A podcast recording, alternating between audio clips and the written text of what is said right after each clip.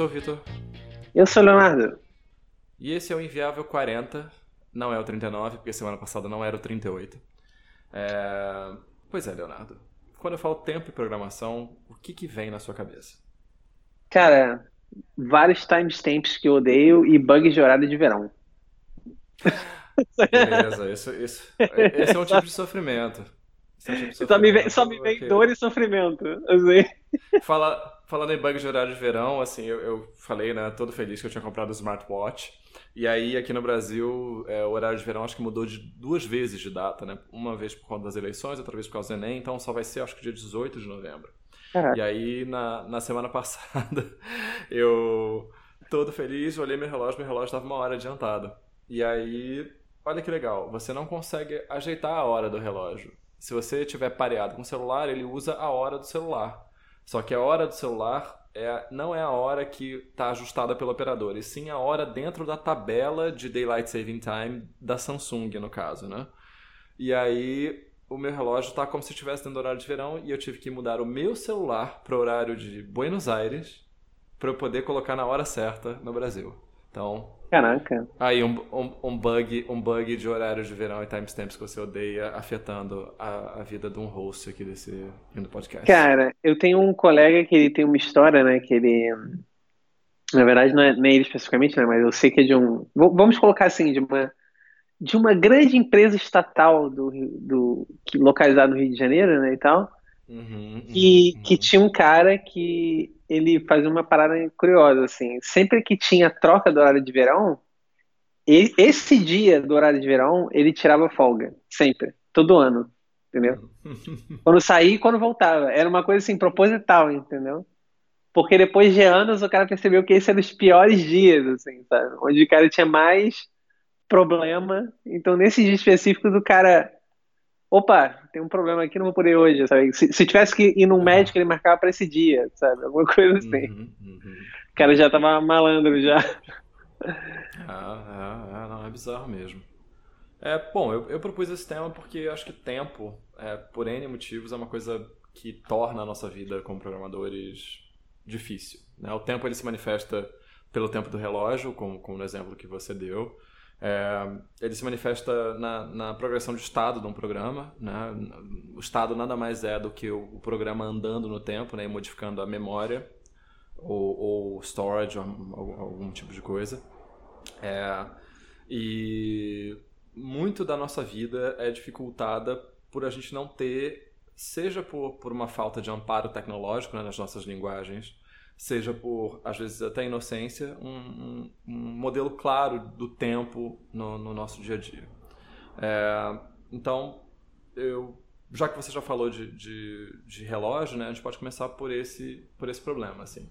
É, tem um artigo que eu acho que, é, que são, vou, vou parafrasear o título, mas coisas que programadores é, acreditam, nas quais os programadores acreditam sobre o tempo. E é uma lista de de erros comuns que a gente comete.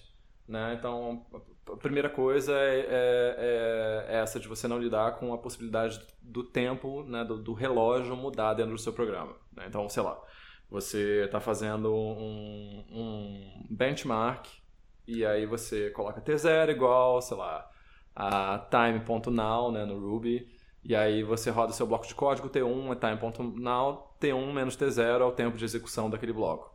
Só que no meio da execução daquele bloco, o relógio mudou, por algum motivo. Uma pessoa acertou o horário, é, alguma coisa se alterou. Quando você for fazer a comparação de tempo, não vai ser o tempo que transcorreu em, em, segundos, de fato, e sim o tempo dentro daquelas, daqueles dois momentos do relógio. Né? Então, isso é uma fonte de erros. É, o caso clássico de você não lidar com um fuso horário. Né? Então, você programa no teu computador, seu programa do computador no Brasil aqui, GMT menos 5, menos 3, aí na Alemanha GMT mais 2, né, sei lá. E, e aí você vai rodar no seu CI e é GMT, é UTC, né? Tô falando GMT, UTC. É, e aí na CI um determinado teste quebra, porque na, na CI um determinado horário é, é, tá antes de meia-noite ou tá depois de meia-noite por, por conta dessa mudança de fuso, né? É, que mais que acontece com, com relógio? Né? tem todo, todo, esse tipo de coisa. A gente teve um, um bug um bug caríssimo, né, que foi resolvido a, a, duras penas, foi o próprio bug do milênio, né, que é uma coisa que tem a ver com o tempo, é, em como a gente representa o tempo nos nossos programas. Então, no caso, era porque é, ninguém levava em conta que quando mudasse o século, né, a gente teria que representar os anos no outro uhum. século e seriam, se você só representasse com dois dígitos, seriam os mesmos dígitos do século anterior. É, então, quando a gente não pensa muito no relógio, a gente acaba incorrendo nesse tipo de coisa, né? A gente não pensa nessa variabilidade e tal, a gente acaba incorrendo nesse tipo de coisa. Uma coisa e engraçada, tem... desculpa interromper, é pode, pode aquela... Falar. Teve um bug, né, por muito tempo no, na ativação do Windows, né, por exemplo, né? quando você... Uhum. É, cara, isso perdurou por várias versões, né? Quando você pegava uma versão trial do Windows, né, você tinha, sei lá, 30 dias e tal. As pessoas simplesmente iam lá, mudavam o relógio, e era isso. Aí você ficava com uma versão quase que infinita do Windows e tal, tipo, dando a sua máquina, assim, tal. Isso perdurou por anos, assim. Acho que até a Microsoft consertava. Não sei, provavelmente era mais no caso do sistema operacional, eu creio que haveria outras dificuldades, né? Além de simplesmente. É. Né? Mas, enfim.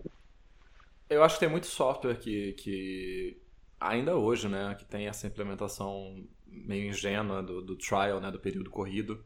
E aí tem gente que cria uma VM com um relógio, né? Relógio fixo, fica voltando o relógio sempre na VM e roda software dentro da VM Sim. e nunca sai trial. Né? É... que mais? Ah, tem um, também uma fonte de problemas assim, ocasionais. É, é... O, o leap second, né? De, de tempos em tempos tem um ajuste no relógio, porque por conta dos anos bissextos, né, a gente tem que ir ajustando progressivamente a quantidade de segundos no ano para que o calendário sempre tenha mais ou menos o mesmo tamanho. Né? E aí é, tem muito código que dá problema na virada de um ano para o outro, justamente porque acha que o ano tem 365 vezes 24 ou 366 vezes 24. Na verdade, tem mais segundos do que isso, às vezes tem um pouco menos. Né? Então, nem todo ano tem 365 dias, nem todo dia tem 24 horas. É, às vezes a gente esquece que fevereiro tem 28 dias, a gente esquece, a gente esquece que fevereiro pode ter 29 dias. Né? Então, é, se você não pensar bem, se o seu pedaço de código lida com o tempo e você não pensar nessas coisas, você certamente vai ter algum bug, especialmente se você lidar com algum, alguma audiência internacional. Né? É, eu sei que quando na, nas aplicações que eu trabalho, né, elas sempre rodam em, em vários países, né, diferentes, né? Então, essa questão de timestamp, essas coisas, é sempre uma preocupação, assim, cara. E uhum. é engraçado, porque antes, antes disso eu nunca tive um. Nunca tive que me preocupar com isso, entendeu? Em rodar uma coisa em, uhum. em diferentes fuso horários e tal, não sei o quê. Mas eu acho que hoje em dia as bibliotecas evoluíram bastante, né, cara? Com, tem bastante ferramenta e tal. E ao mesmo tempo, como a gente tem agora bastante também. É, o jeito que as pessoas usam é, apps hoje em dia, né? Com bastante feed, né? Troca de mensagem, virou uma coisa muito uh, mais assim, o core, né? De várias aplicações. Eu acho que essas questões de, de tempo, dia, é, é, até mesmo operações, né? De, de tempo, né? Cara, ficaram cada vez mais frequentes, né?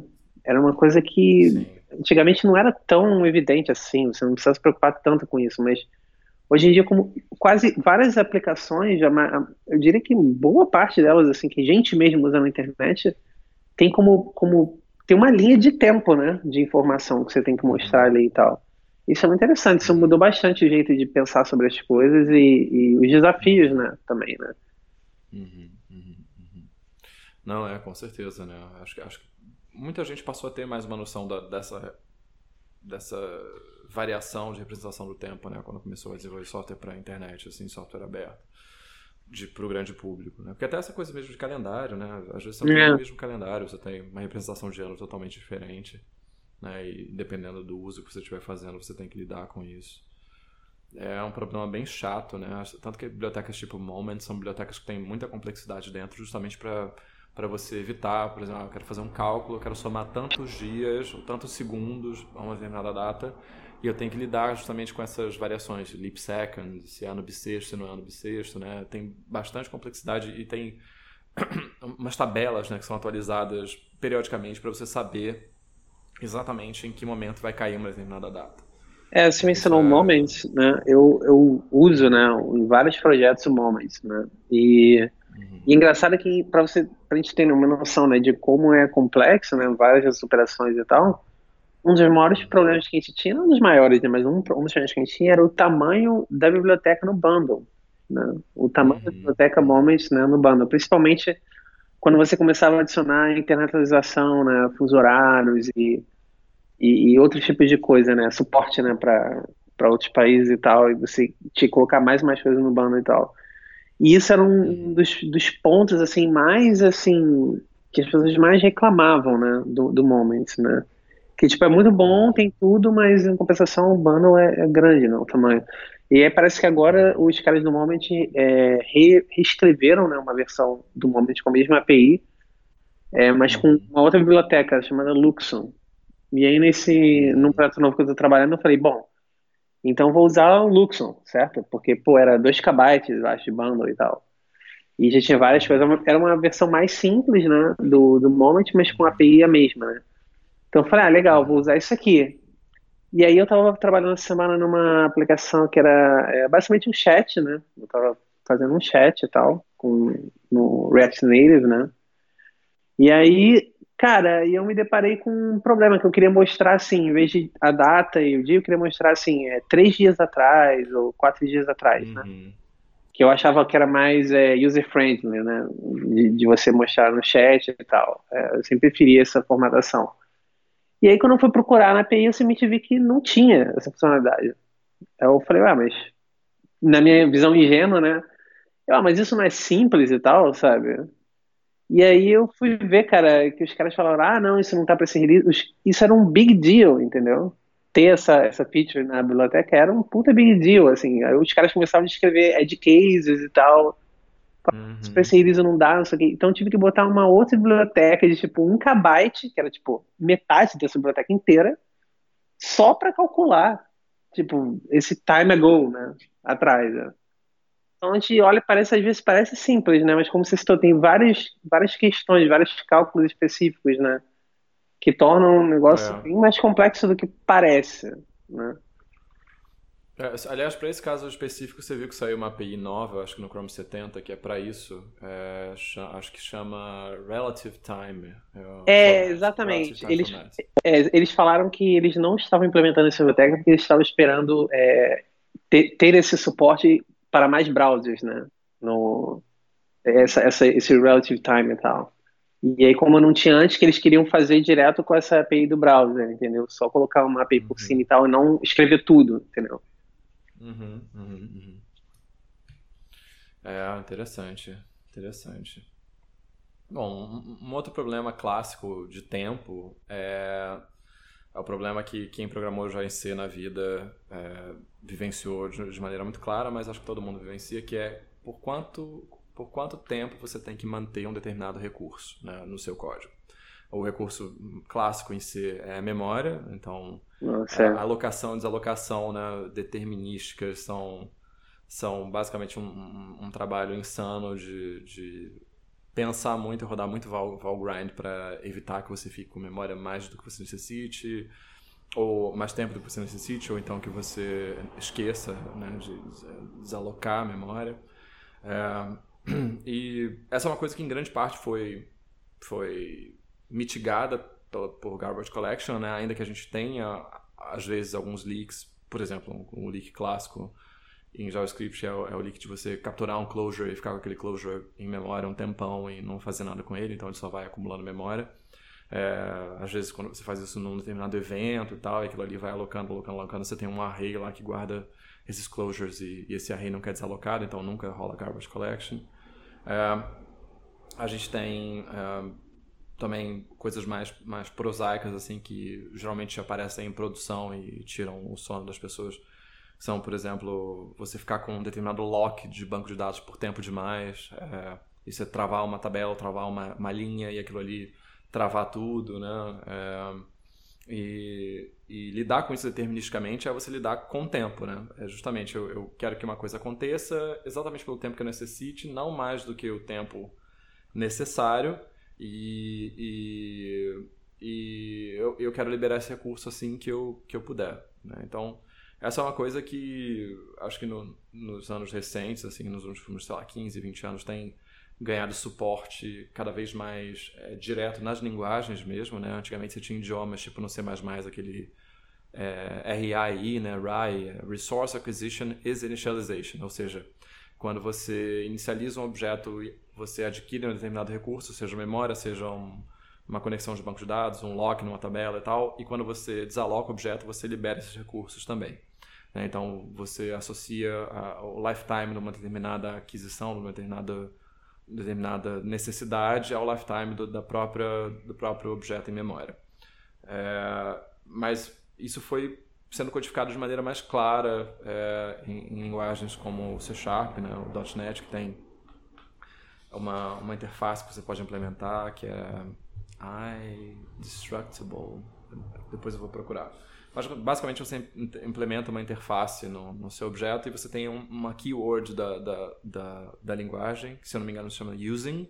Então quando você dá using, blá blá blá, é, e você, nesse blá blá blá, você retorna um objeto que tem, que implementa essa, essa interface, você garante que quando aquele escopo morrer, é, que, que aquele, aquela aquisição vai ser liberada. Né? Então você consegue evitar que, que você fique tempo demais com uma determinada coisa é, só que isso ainda exige um pouco de, de deliberação, né? Se você não implementa essa interface, se você não tem esse cuidado, né? Volta um pouco à, coisa do tempo do relógio mesmo, né? Você tem que ter noção do problema e tem que ter diligência para lidar com o problema, é, ao passo que há pesquisas mais e mais recentes em, em, em teoria de, de, de, de, linguagem de programação que têm trazido dividendos é, nessa direção. Né? Acho que o Rust é o caso mais evidente assim e mais popular do, do que, que isso pode fazer para melhorar a vida do, do que, que a teoria né, pode fazer para melhorar a vida do, do programador ou da programadora quando estão lidando com gestão de recursos. Né?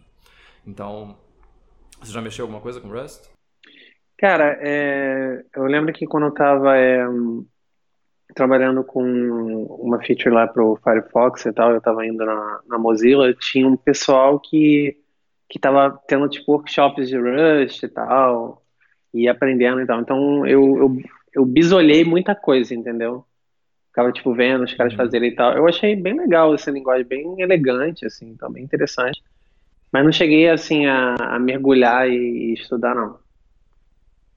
É, eu acho que a característica mais importante, mais interessante do Rust em relação a outras linguagens é que é, ela codifica a gestão de recursos, ou seja, você tem gestão é, determinística, especialmente de memória, é, sem você ter garbage collection. Ou seja, você tem garantia de que o código vai usar aquela memória por um determinado tempo e depois vai desalocar essa memória. Né? Ou vai passar a gestão dessa memória para um outro escopo que vai passar para um outro e aí em algum momento essa memória vai ser desalocada.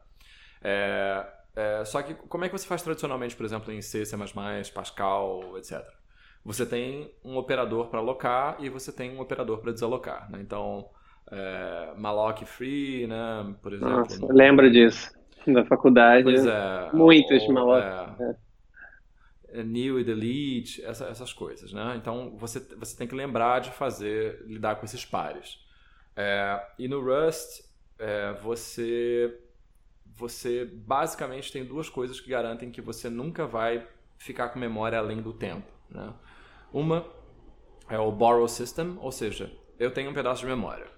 Você quer fazer alguma coisa com aquele pedaço de memória. Eu não posso ter esse pedaço de memória e você ter esse pedaço de memória também.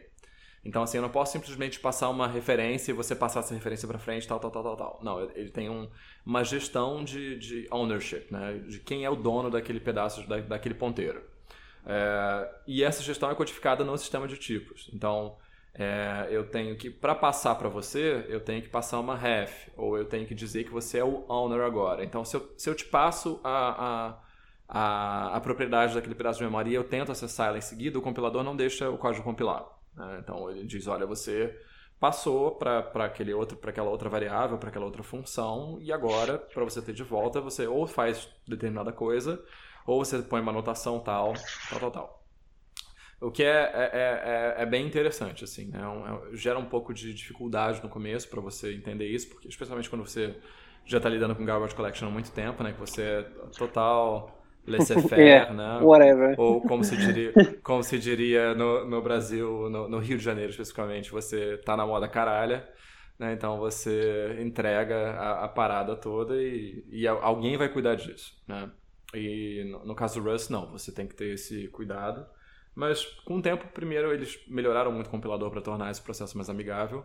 E segundo, né, você pega o modelo e você entende o modelo e aí começa a funcionar a sua cabeça.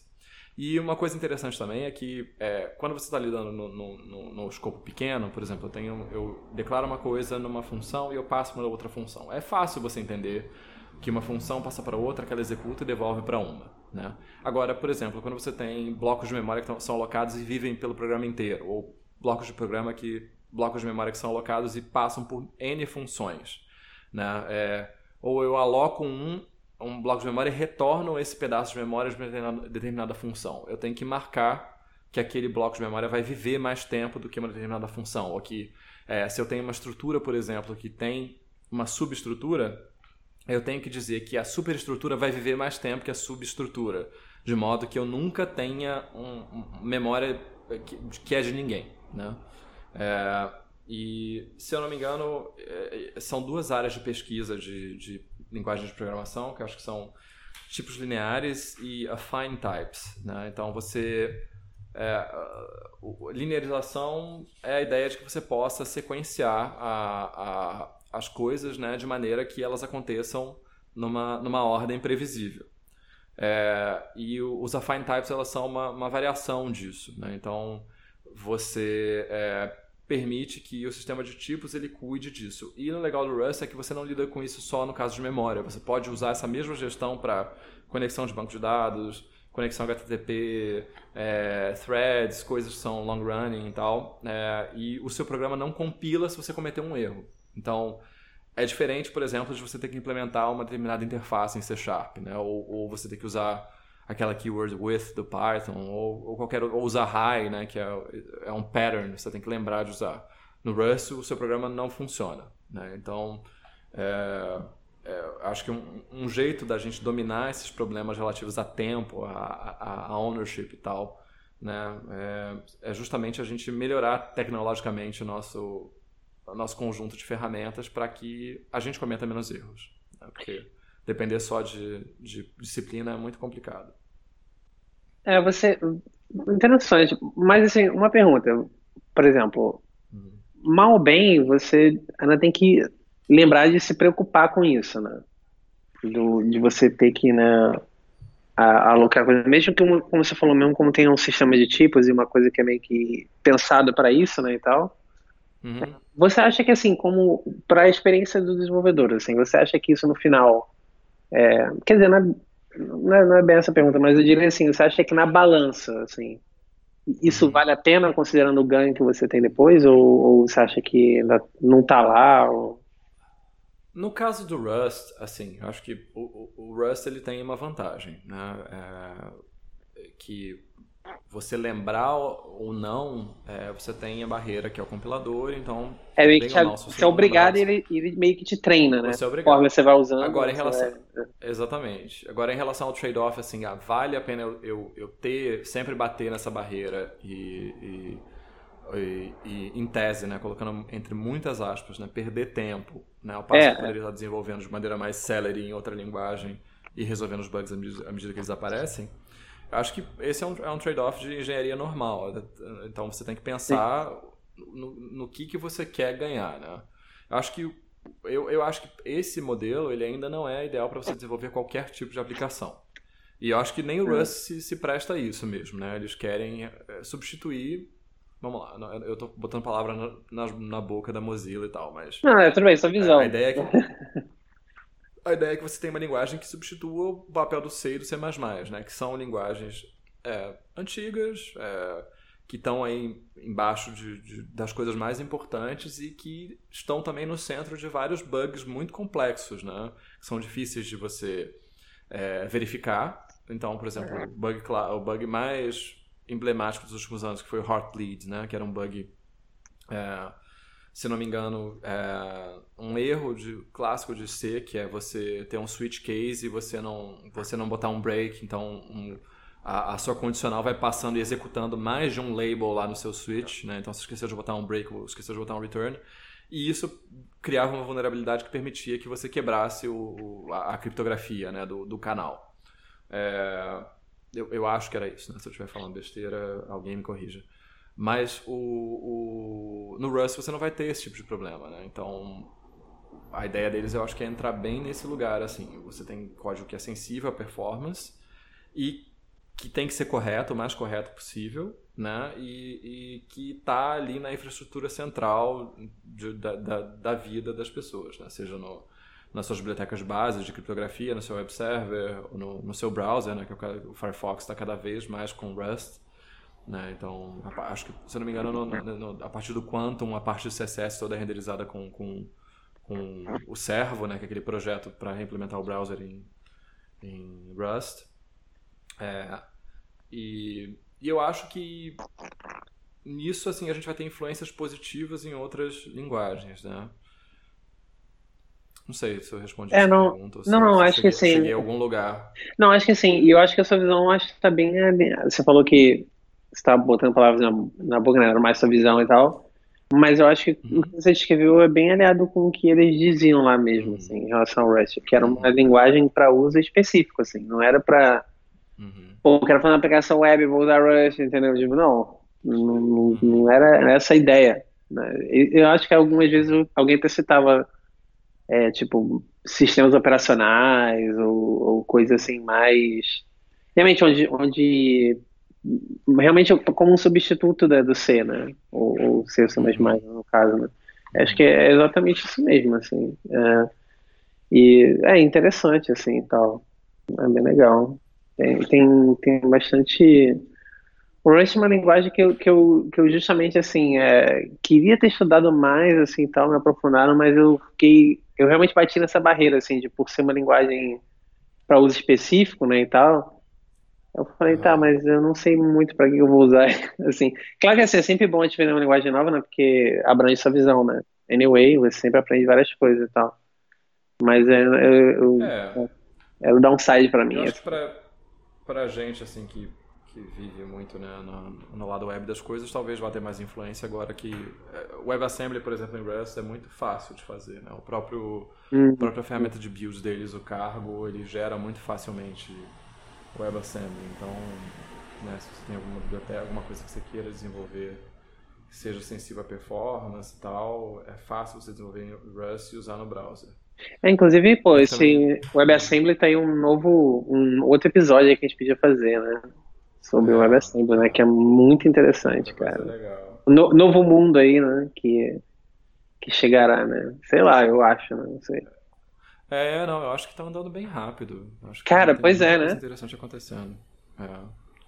Eu achava que ia ser mais lento, assim, o processo de adoção e tal, mas até, né, só saindo por uma tangente, mas é, ele não substitui totalmente o JavaScript hoje em dia, mas as partes que são mais complicadas né, para substituir estão sendo resolvidas e as partes também que eram necessárias para você poder implementar garbage collectors em cima, né, então poder pegar várias outras linguagens e, e, e compilar facilmente para WebAssembly estão sendo resolvidas. Então acho que vai ter uma explosão assim bem interessante, realmente. Eu não, eu não, sei se vai ser o, final, o fim do JavaScript, né? Mas eu acho que vai ser uma coisa bem mais expressiva do que a gente está pensando hoje em dia. É, eu acho que pelo menos vai ser uma democratização maior, né, das linguagens, né, para uhum. web. Eu acho que eu acho que vai ter mais pessoas usando coisas diferentes, né, e você podendo compilar para o Assembly, né, e tal. Uh, realmente, a gente vai ter mais opções e tal, mas claro que é muito difícil prever isso, né? Né? Uhum. Da mesma forma que, sei lá, alguns anos talvez fosse difícil alguém imaginar que JavaScript ia ser do tamanho que é hoje, né? Assim, então, uhum. sei lá né, o que vai acontecer, né? É bem difícil prever isso. Tantos fatores, né? Uhum. É. É. Caramba, é. A gente tem que fazer esse episódio mesmo. Não, é muito legal, né? Tem muita coisa pra falar, né? É. Acho que uma, uma, outra área em que tempo também é uma coisa complicada é em computação distribuída. Né? É, hoje em dia a gente tem muitos e muitos usos né, de, de computação distribuída. Acho que qualquer empreseca tem, tem mais de um servidor e tem muita empresa usando realmente técnicas para você aproveitar é, conjuntos de servidores para processar coisas com mais é, celeridade, né? até com essa ascensão do, do, do, do data science, né? esses frameworks tipo Spark. É, Hadoop saiu um pouco de moda, mas Hadoop, né? então você monta um cluster e você processa coisas e tal, e, e depois consolida, né? Esse processo de você, de você dividir o processamento e unificar depois é um processo que depende muitas vezes de, de tempo, de relógio, né? Porque tem coisas, por exemplo, são sensíveis à ordem. Como é que você paraleliza coisas que vão executar em, em conjuntos diferentes? Você então, você tem a primeira questão temporal envolvida, né? Você levar os batches de trabalho para cada uma das máquinas. Isso já, já começa com transmissão pela rede, que é uma coisa que vai ter variação de tempo naturalmente. É, depois você tem a execução disso, né? Então é, você vai executar em tempos diferentes de acordo com a, a carga de cada máquina ou, ou, a complexidade do batch que cada máquina recebeu. E depois você tem que consolidar isso na, na ordem desejada, né? E aí tem zilhões de pesquisas, né? Tem, tem uns uns papers importantes daquele Leslie Lamport, né, de sincronização, de relógio computação distribuída. É, isso, isso vale até para paralelismo na máquina local mesmo, né? Você paralelizou um batch, como é que é você unifica depois, né? De maneira que você não perca os benefícios do paralelismo, porque quanto mais você sincroniza, mais lento fica o processo, né? Se você fica, por exemplo, você tem um processo que seja sensível à ordem e você quer garantir a ordem, o jeito mais fácil é você ter estrutura de sincronização, seja um mutex, seja você periodicamente checar se os seus colegas já terminaram o processamento, né? Você tem uma estrutura que cheque, se você tem uma arquitetura de supervisão, né? Você tem um que cuida de outros, né? Saber se os outros já terminaram e aí ordenar o batch, né? Então, é, tudo isso cria dificuldades para você ter sucesso nessas empreitadas e, e você entender o tempo, né? E até você pensar é, é, de maneira que você tente eliminar a influência do tempo da, da, da maior, da, da, maneira mais efetiva, eficaz que você conseguir. Né? Tudo isso se torna uma parte do dia a dia mesmo, assim, da gente, né? Então, é... ah, até coisa clássica, né? Programação, é, é, não tô, tô falando coisas complicadas, Hadoop, Spark, não, é Ajax. Tipo, você está montando a sua single page application, está montando uma página que tem muito JavaScript e você é, tem que adquirir um determinado payload lá do, do, do, browser antes de renderizar uma outra parte do estado. Mas você tem uma terceira parte que conta com a presença desse estado já, já é, adquirido. Se você não tiver consciência de que as coisas não po podem não acontecer na ordem que você espera ou no tempo que você espera, você vai chegar a um estado inconsistente do, da sua aplicação, né? Então, até essas estruturas tipo arquitetura Elm ou Redux são é, é, é, formulações, né, jeitos de você pensar o seu programa de maneira global é, que, que tragam esse benefício da mitigação desse tipo de problema. Porque você não tem inconsistência. Se você tem um único jeito dos valores fluírem pelo seu programa todo, significa que o estado só pode ser alterado num, num lugar, né?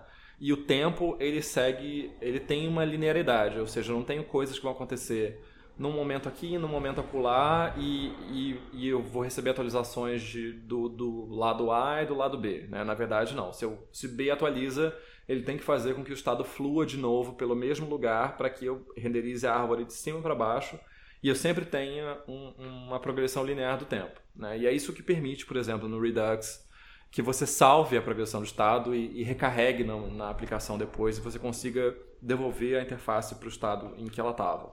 É, no Elm também você consegue fazer isso. É, tem aqueles exemplos clássicos, né, do, do time traveling, né, com, uhum. o joguinho do Mario, né, e tal, aí o Mario faz todas as ações, depois você vai voltando né, no Elm, acho que, tinha, se não me engano, tinha um exemplo assim, né, tinha, que era, pô, tinha, bem legal. Então. Elm Mario. Uhum. É, é, e tudo isso é, é você você reificar, né? Você transformar o tempo num, num conceito, ainda que eu, eu, acho que a documentação não Apesar de, é claro, né, se você ligar as pontas, se você pensar, ah, tem um time traveling debugger, ou eu tenho uma, uma eu tenho como exportar o estado da minha aplicação, você vai ter uma, uma noção de que o tempo é uma coisa que aquilo ali está modelando, né? Mas eu acho que é a coisa mais importante, assim, né? De você ter uma linha de tempo só para sua aplicação inteira. É, eu acho que reduz muito a quantidade de bugs, né? É, e é engraçado, né? Porque conforme acho que hoje as aplicações estão ficando é, sofisticadas, né? Em termos de, uhum. De interface e tal, e isso se tornou cada vez mais importante, né, cara? Você conseguir ter esse. É, claro que assim, existem diversas formas né, de fazer esse controle de estado, né? E, mais especificamente né, sobre o tempo, né? Ordem de, de coisas e tal, né? Redux é uma delas, né? E tal. Mas é, é incrível como, como a complexidade das interfaces quase que, que forçou a gente a prestar mais atenção nessas coisas, né? Porque hoje você entra numa época qualquer coisa e tem 500 coisas ali, cara. 500 estados né, de, de componentes diferentes e coisas diferentes acontecendo e tal. E cliques e coisas, realmente, é, mudou muito, né? Assim, o Page Application, as coisas mudou bastante o jeito de desenvolver e eu acho que realmente essa, esse prestar atenção nisso, né? É engraçado, a gente faz essas coisas, presta atenção, a gente não para para realmente realizar, né? É, é. Que, que isso tudo a gente faz meio quase que no automático, né? E tal, né? Mas é, é realmente é parte do. É, tá ali a ver principal assim, na aplicação, né? Essa linha de tempo, realmente, uhum. assim. Uhum.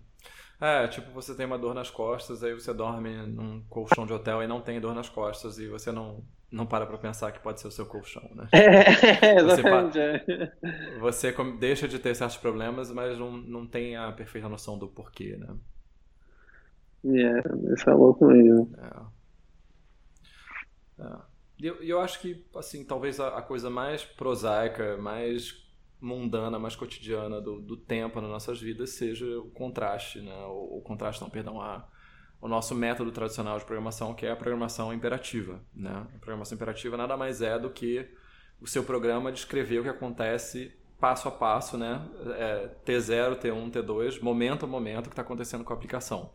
É, e e a, a, a, gente, a partir do momento que a gente pensa desse jeito, a, a gente só consegue enxergar soluções para problemas que advenham disso que sejam também é, que estejam dentro desse modelo. Por exemplo, debugging linha a linha, né? Você botar um breakpoint e ficar andando e olha, tal variável estava assim no momento, chamei a função, agora está assado.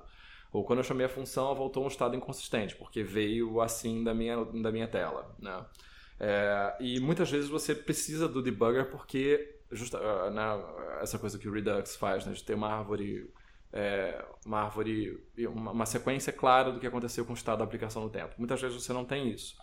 Então você tem, sei lá, alguma estrutura global, alguma estrutura que é passada de cima para baixo e vai, vai percolando pelo seu programa e você não sabe exatamente o porquê da sua aplicação ter chegado a um determinado estado, né? E o único jeito de você é, lidar com isso é parar o tempo. Né? Então, eu, eu sei que eu estou progredindo no tempo, então eu vou parar o tempo com o debugger e eu vou ficar olhando, olhando, olhando, olhando. Tem debuggers, por exemplo, que tem a característica de você poder voltar, né? Eu andei um statement, eu quero voltar ao statement, ou seja, essa coisa time traveling que o, o Elm tem, né? Que o Redux tem. É, essas coisas são modeladas por uma aplicação que roda em cima do, do, do, do, do seu binário ou do seu runtime, né? Então, ele modela essa mudança de estado e aí ele consegue botar as variáveis de volta na memória, né? ele realmente mexe com a memória do, do, do, do programa para poder permitir que você volte, avance, volte avance.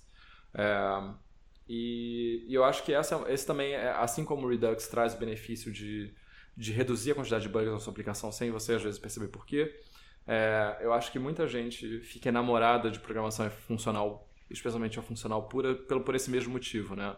A, a programação funcional pura, ela meio que elimina o, o tempo da questão, porque se você tem um, uma função que recebe A e retorna B e ela sempre recebe sempre é, recebe A, é, não importa o que aconteceu com o seu programa antes ou depois disso, né? É, essa função ela, ela fica muito mais previsível, muito mais fácil de testar e ela deixa de ser uma preocupação quando você está tá debugando, né? Então, se você tem uma arquitetura que é em grande parte funcional, você automaticamente consegue eliminar certas fontes de problema na hora que você está procurando a razão de um determinado bug. Você não precisa considerar aquilo ali, né? E quanto mais puramente funcional for o seu programa, menos problemas relacionados ao estado, à progressão do tempo você vai encontrar. É, então eu, eu sei que esse é um benefício que eu encontrei, acho que é uma das coisas mais legais assim que, que a prática trazem, né? Que eu, eu consigo realmente entender melhor como os meus programas estão funcionando e, e quanto mais você modela nesse, nesse sistema, menos do seu programa fica, fica incompreensível ou difícil de, de entender, né? Que eles usam uma expressão lá fora que é que, que não é muito clara, né? Que ah, eles usam é, é meio meio cargo coding assim, né? Você usa porque os outros usam, mas ninguém pensa muito que é, é, que é, é, que é mais fácil de reason about, né? De, de, de raciocinar sobre, não sei, é uma, uma tradução canhestra, mas de, de entender o que o negócio está fazendo, porque quando você elimina uma série de problemas, você foca mais no que aquilo, no que aquilo ali pode fazer ou, ou deixa de fazer. Né? E aí isso combinado com outras coisas é, é muito poderoso, eu acho. É, é interessante por frisar uma coisa que você falou que é muito legal, né? Que quando a gente está na, na programação imperativa mesmo, né? Como a gente está condicionado a programar desse jeito, né? E isso é uma coisa, cara, difícil de quebrar, né? Tanto que quando você vai ver qualquer linguagem funcional, quem, quem programa dessa forma tanto tempo, né? É muito difícil você entender assim, ah, mas como é que como é que seria um programa né, um, inteiro feito nisso, né? No início, bem no início, fica bem complicado você entender. Conforme você vai entendendo, você começa a enxergar né, o fluxo de uma outra forma, né? E uhum. realmente você passa a pensar, literalmente pensa, você pensa diferente, né? Quando você está uhum. tá programando. Isso, isso é muito legal mesmo. Isso molda o jeito que você escreve e o jeito que você, você falou, como você às vezes pensa num problema de forma até abstrata mesmo, né? Porque quando você está pensando, né, no, sei lá, você pega a sua aplicação, você tem um bug, uma coisa, você vai pensar de uma forma, da mesma forma que você programa, certo? Quando você está uhum. pensando em qual é o problema, você vai pensar, ah, então faz isso, faz isso, depois faz aquilo, depois faz aquilo. É uma forma, né, de você até uhum. depurar o problema mentalmente mesmo, né? E quando você troca uhum. o approach, você treina no, no, de uma outra forma, sua forma de pensar no problema muda também, né? Isso, cara e eu acho que talvez a maior dificuldade esteja nisso, né? Na, na pessoa conseguir pensar de outra forma, dar uma travada na, na sua forma de pensar mesmo, né? Quando você está programando, né? É, é, especialmente se você tenta aplicar essas técnicas numa linguagem que tem outros métodos, né? É, primeiro, porque fica fácil você voltar para os seus hábitos. Sim. É. E segundo, que você só consegue aplicar isso à, à, à risca com realmente com disciplina. Então, como é que você faz programação funcional pura em JavaScript? Você basicamente tem que garantir que você não, não faz mutação no, no, no seu código, né? Você não mexe uhum. nos seus objetos nem fora nem dentro, porque uma função ela só é pura se, se ela pode garantir que as entradas e as saídas não vão sofrer mutação nenhuma. Né? Então, se eu chamo A, né, uma, uma função, sei lá, é, é, sei lá, concatenar nome, né? Aí eu tenho um objeto pessoa que tem primeiro nome Leonardo, segundo nome Maneirão. É, e aí eu chamo essa função, aí vira, tá, beleza, beleza, Leonardo Maneirão.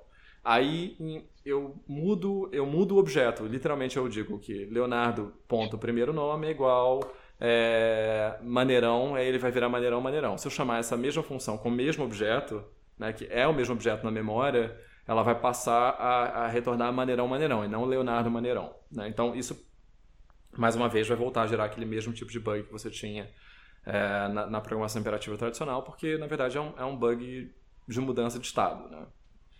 É, então, até essa coisa assim de, ah, você quer aprender programação funcional, é, o, ideal é você ter, né, pelo menos eu acho, você partir para um ambiente que gere mais restrições, porque é, só assim você vai realmente é, entender como pensar mesmo desse jeito, né? E, e, e, aplicar com o máximo possível de benefícios quando você voltar para sua linguagem é, ganha-pão. É, eu concordo. Quando, quando eu fui estudar, eu estudando pelo JavaScript, assim, é, o fato de, como você falou, né, de, não, de ser uma linguagem permissiva né, em relação a, ao que, que você vai fazer, né, porque não é uma linguagem é, puramente funcional, não é nada, realmente faz com que você tenha que prestar atenção em muita coisa, né? E às vezes, como você está começando, tem muita coisa que você simplesmente não sabe ainda, ou você não tem a prática, né? Então você acaba realmente não não extraindo, né, exatamente como seria, né, no, no mundo né, real, né, e tal. Então você uhum. só tem um gostinho, né, claro que você sempre vai aprender alguma coisa, né, e é sempre interessante, uhum. mas, como você falou, não vai te dar essa visão, né, full, né, completa, né, da, da coisa e tal. Uhum. É. Acho que um último aspecto, não sei se você lembrar de mais algum, a gente, a gente discute, mas um último aspecto que me veio à mente é, é o, o Bitrot, né? Que é quem nunca passou pela experiência de pegar um software que funcionava perfeitamente dois anos atrás, tentar executar e ver que ele não funciona mais do mesmo jeito. Especialmente se for um software web, especialmente se for um, um software com código client-side. É, então, é, eu, eu, é, é, o efeito do tempo humano sobre o, o é. código, né? Que, assim, a máquina não se importa, mas as coisas acontecem em volta da, dali que fazem com que o seu software perfeitamente funcional em 2015 não seja mais perfeitamente funcional em 2018, que exija retrabalho. É, e aí eu acho que tem várias coisas que a gente tem feito, eu acho, como indústria, para tentar resolver um pouco isso. Né? Ah, a primeira mais, mais evidente assim é, é, é bom, mais evidente é for, força de expressão, mas uma coisa que mudou muito recentemente foi a, a, a questão de semantic versioning, né? Você ter um processo para lançar bibliotecas que respeite justamente esses recortes temporais, né? Então, se eu tenho uma biblioteca 2.6.6 e eu tenho uma biblioteca 2.6.7, eu sei que aconteceu só um bug fix, em tese muito em tese, porque depende de disciplina e etc, etc, etc. Você é, não mudou nada funcionalmente na biblioteca, você só corrigiu um bug. Né? Se for de 2.6.5 para 2.7.0, eu sei que nada mudou e eu acrescentei algumas coisas. E foi, eu sei que foi de 2.7 para 3. Ah, foi de. Digo, falar, foi de Python 2 para Python 3, né? Ah, aí quebrou a porra é, então, Enfim. Mas é, você, você tem essa garantia, né? Que foi do 2.7 para o 3, aí alguma coisa substancial pode quebrar. Então, nós, como seres humanos, né, é, seguindo essas convenções, a gente pode ter um pouco mais de previsibilidade na, na, na, na manutenção do nosso software. Né? É, isso associado a, a, a lock files, né, que ficaram meio... Acho que o Ruby meio popularizou isso, né, e agora você tem no, no, no JavaScript você tem o, o lockfile do Yarn, tem do próprio NPM agora. No Rust você tem o lockfile do cargo. É, né, essa ideia de que você, de alguma maneira, é, cristalize a sua árvore de dependências de, de, modo que você consiga ter builds e execuções previsíveis, né, isso é um avanço também contra, contra os efeitos do tempo. É, acho que a outra coisa também que, que é importante é essa onda de containerização, né? Porque a containerização é um jeito também de você consolidar o ambiente de execução do seu software. Então, mais do que o, o ambiente de desenvolvimento, o ambiente de execução também, é, também muda com muita frequência. Né? Então, você muda de uma versão para outra do Linux, uma versão para outra do, do, do Ubuntu, né? de uma determinada distribuição, e, e, lá por baixo mudam todas as dependências. O seu software funcionava perfeitamente numa, não funciona mais na outra, porque linkava com uma versão mais antiga de uma biblioteca, é, e essa biblioteca mudou alguma coisa na ABI dela e agora não funciona mais e tal. Então, quando você containeriza o, o teu software, ele, em tese, muito em tese, porque acho, o Docker muda, né? Então, caga tudo também. O Docker e outras tecnologias mudam, então às vezes o teu container não roda mais. Mas, em yeah. tese, o que está dentro do container é estável, né? Então, isso te dá previsibilidade na hora de você de você criar ambientes de deployment, né? Então, você entrega, em tese, o mesmo código, o mesmo ambiente de execução, etc, etc e te dá a previsibilidade contra o avanço do tempo também. Daqui a dois anos, se eu tiver como executar esse container, é, em tese, tudo vai funcionar como funcionava dois anos antes. É, isso, isso aí, nossa, isso é bem interessante mesmo. Assim. É engraçado porque é, isso sempre um, tem sido sempre um problema, né? Porque hoje em dia acho que a melhor de open source cresceu bastante, né, e tal, Cara, as coisas mudam tão rápido. Você falou de anos, eu, eu diria que às vezes é até meses, né? E, às vezes em meses Nossa. o seu build não funciona mais, hoje em dia, né? Do jeito que tá rápido, né? A evolução das libraries e tal. Mas eu vejo que, uhum. em consequência disso, é, retrocompatibilidade está sendo um, um, tema bem mais abordado, assim, hoje em dia, né? Uhum. Uhum. As pessoas, eu vejo várias bibliotecas assim tal, as pessoas é, bloqueando, né, PR, porque tipo, ah, não, mas isso vai quebrar uma retrocompatibilidade tal com tal coisa. Então, uma coisa que realmente as pessoas estão se importando, porque ficou muito em evidência agora, né, que como as coisas estão mudando muito rápido, pô, a gente não pode andar e quebrar tudo no caminho, né. Uhum. É, tem aquela velha frase, né, do, do, do Zukita, né, que é move fast like and break things, né, que, uhum. Que as próprias, algumas próprias pessoas do próprio Facebook já, já mudaram, né, para move fast and don't break things, né? Uhum. Porque realmente, cara, não dá, né? Não, não, tem condição. É bem interessante mesmo. São coisas tá bem em voga. É... Assim. você vê que é uma coisa que a Microsoft sempre fez muito bem, né? Então você tem software é verdade. antiquíssimo que ainda roda no Windows e a gente mal consegue fazer isso em bibliotecas, né? Você vê o tamanho do, do problema e do custo que isso deve ser para eles, né? É. Bem legal, bem legal.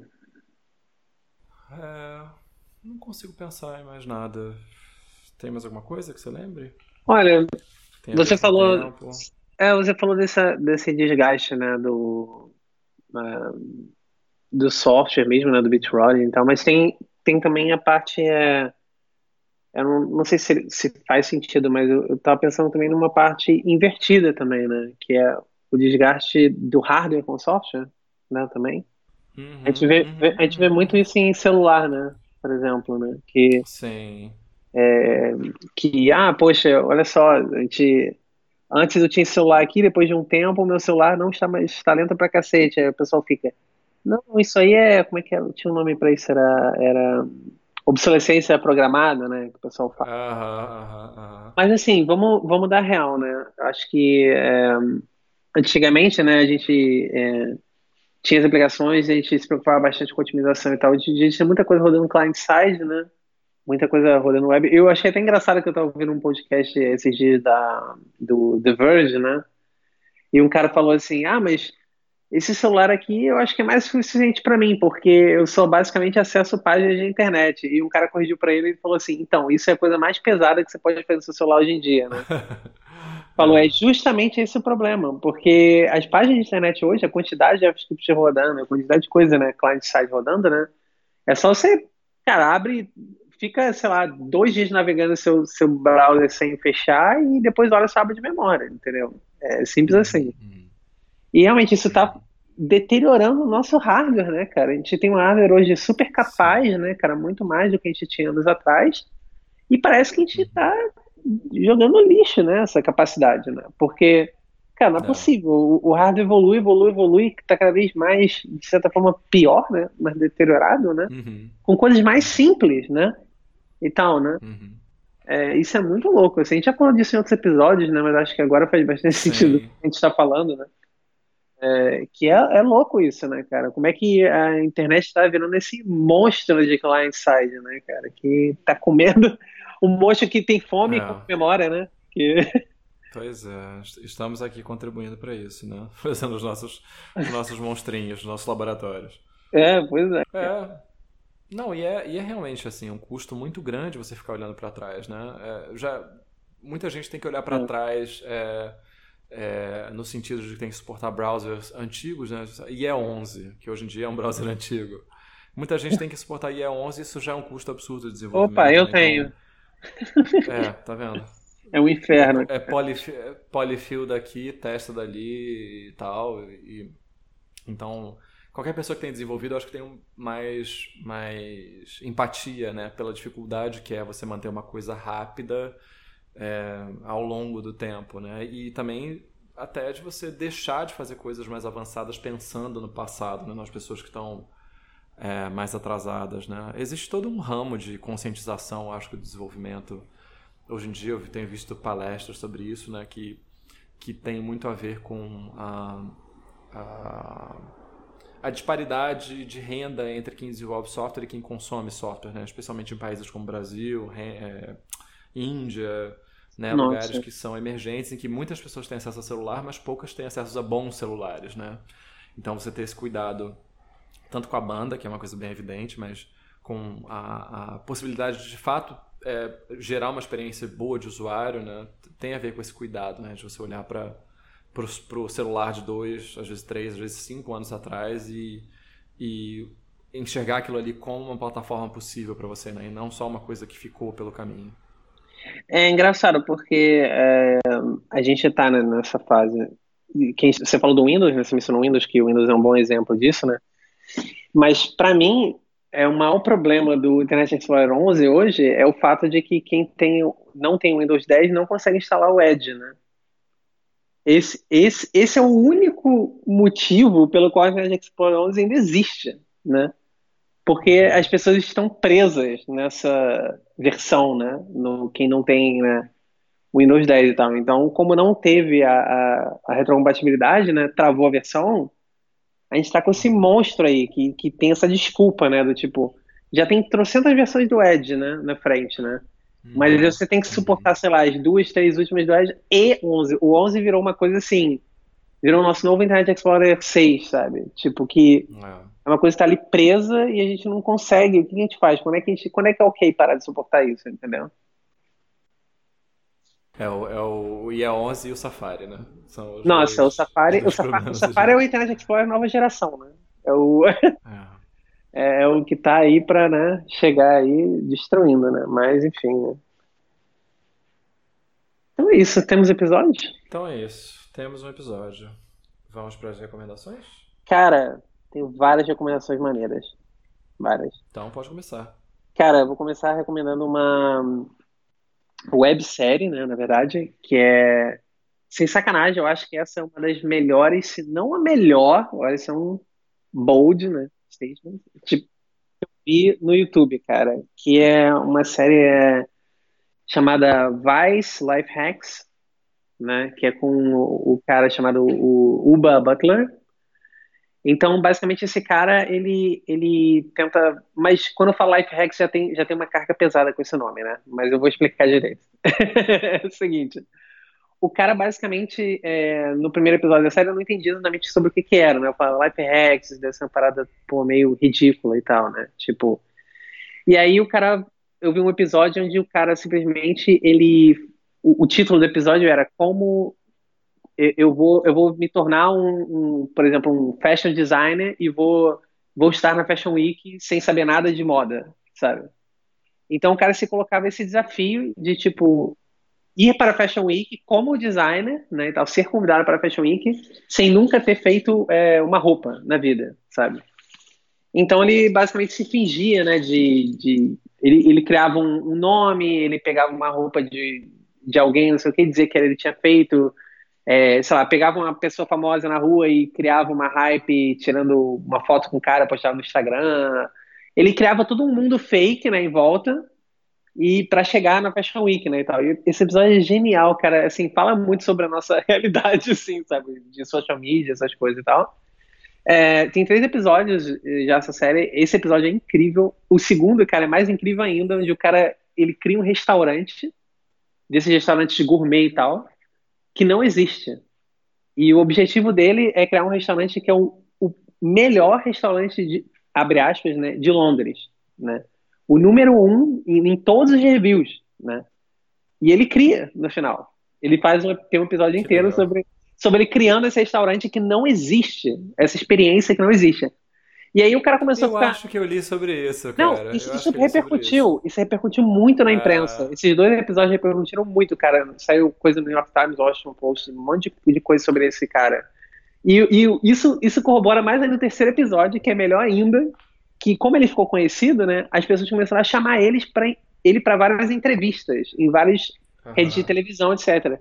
Então o terceiro episódio foi, era, o título era eu mandei fakes de mim mesmo para todos os lugares do mundo para dar entrevista, sabe? Então ele criou, ele criou tipo uns seis fakes dele mesmo, pegou caras, pintou o cabelo igual, tipo os caras nem eram tão parecidos com ele, sabe?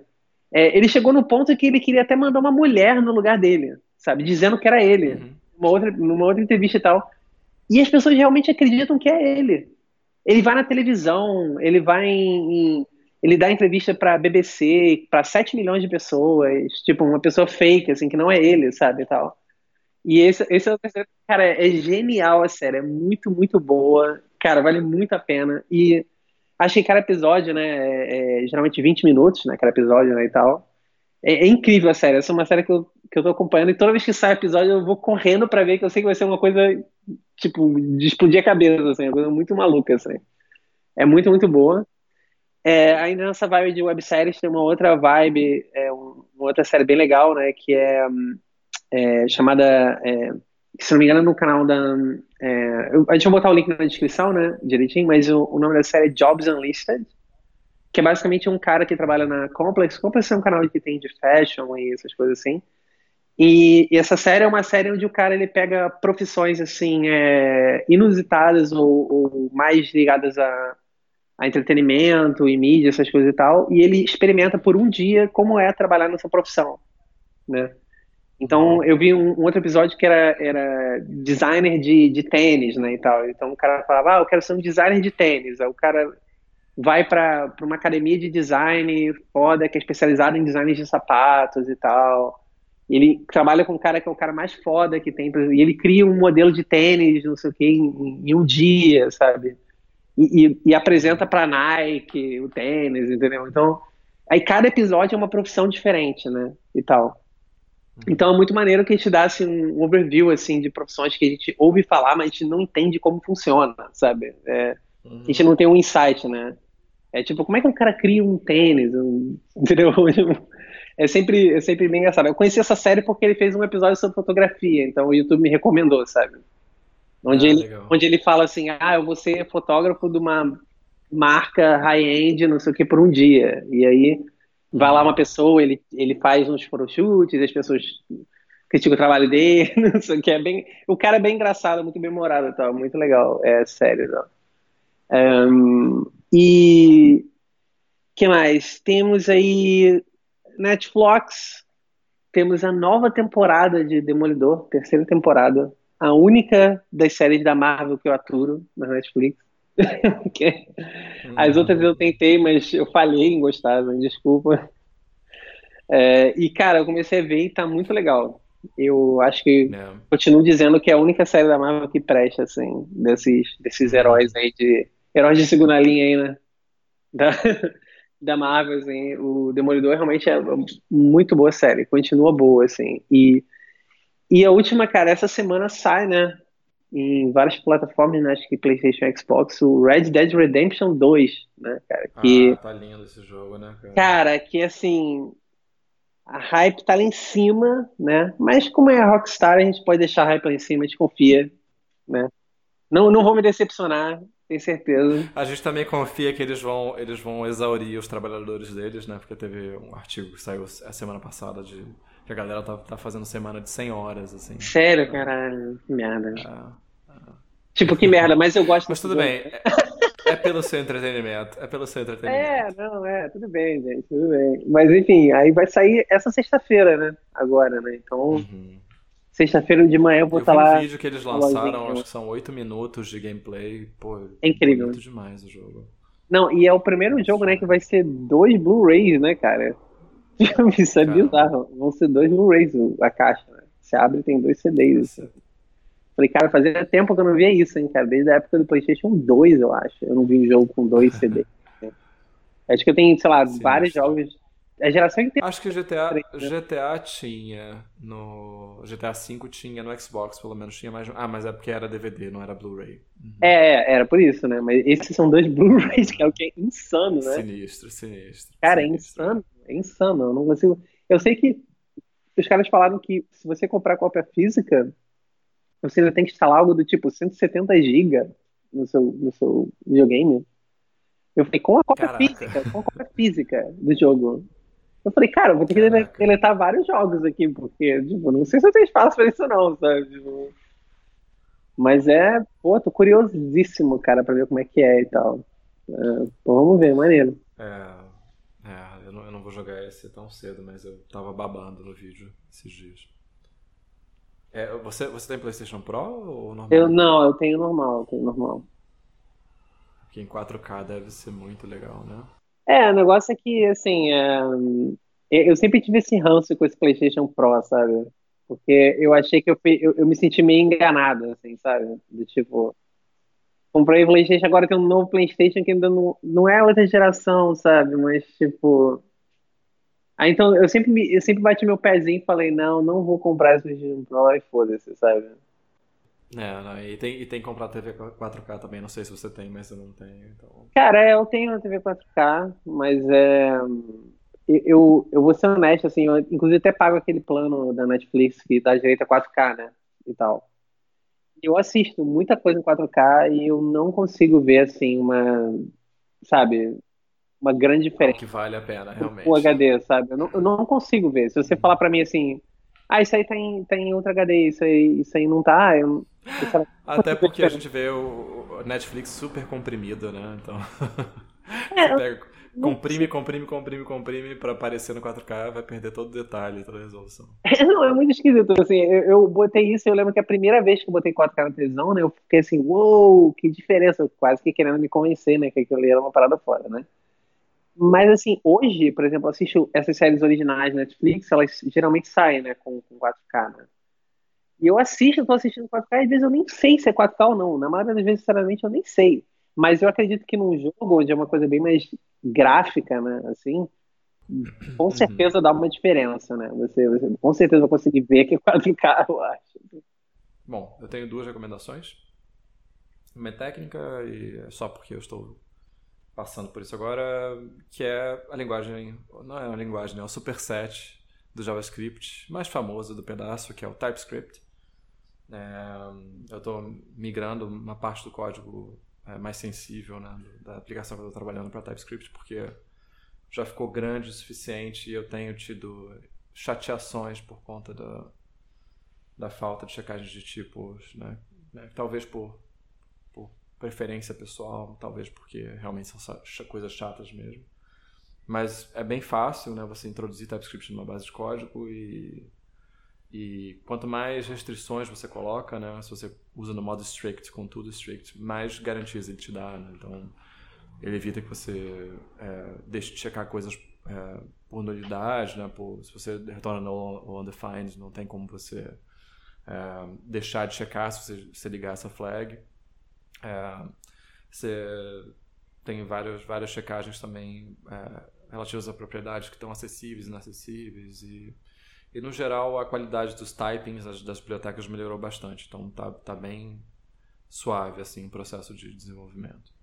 É, a segunda é um, um post, um, um artigo é, que é, é meio deprê, mas é meio, meio uplifting também, assim. É, que se chama Today is my wife's first birthday since she died. Então, hoje é o, é o primeiro aniversário da minha mulher desde que ela morreu. Né? E, e é um artigo sobre uma pessoa que perdeu a, a, a mulher, morreu jovem, né? E ele pondera sobre a relação que ele tinha com ela e da estagnação das relações amorosas, sobretudo, né? Que, que tendem a cair numa, numa rotina. É, e como eles estavam afastados no, no final, né? Eles se amavam, eles se adoravam, ninguém queria se separar, mas existia um afastamento, né? uma, uma independência que, de certa maneira, era uma falta de cuidado, né? E, e ele pensa sobre tudo isso e é bem bonito o texto, assim. Não é piegas e nem é, e nem é depressão, assim. É bem, bem legal. Eu gostei de ler e me fez pensar em muita coisa também. Ah, maneiro, maneiro. Esse vou ler com certeza. Ao contrário dos outros que eu, que eu boto, você não lê com certeza, né? Saquei, saquei. É, esse é, esse é o plano, esse é o plano. Peguei você, cara. Aham. Aham. Beleza, então. Então é isso. Temos um episódio de Viagem 40. E adeus para todos. Até semana que vem. É isso aí. Tchau.